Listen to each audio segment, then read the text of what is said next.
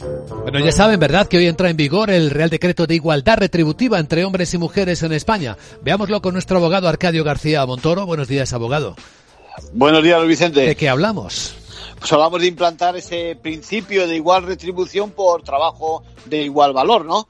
Desde hace seis meses conocemos que existe esa obligación de disponer en la empresa de un registro preciso, un registro salarial que junto con las auditorías y el modelo de transparencia forman parte de ese plan de choque para combatir la desigualdad en el trabajo. Importante recordar que el registro retributivo de la plantilla también incluye al personal directivo y a los altos cargos, que la discriminación se puede producir a todos los niveles y también que ha de incluir todas las percepciones y complementos que se reciban, las reales, las de verdad.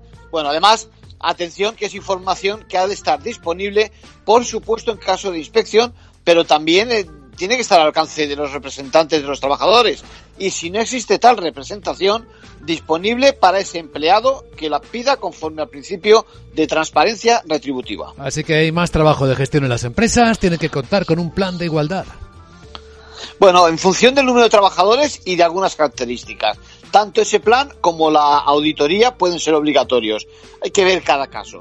Bueno, lo del plan es importante que lo recuerdes porque pudiera perfectamente darse el caso de que la mediana de las retribuciones de un sexo fueran superiores con diferencia y en ese caso no necesariamente tiene que ser discriminatorio. Bueno, solo es un indicio y entonces lo que sí que tenemos que hacer es justificar las razones que perfectamente pueden darse para esa situación. En conclusión. Bueno, pues cuidado que este análisis exige eh, desde ya y aunque entre en vigor hoy, se ha de referir al año natural y atención también que se suma a una obligación, no podemos olvidarla, que ya tenían las grandes empresas en materia tributaria de información no financiera y diversidad para acabar con la brecha salarial. Por cierto, que es otro análisis diferente. Desde luego, gracias abogado.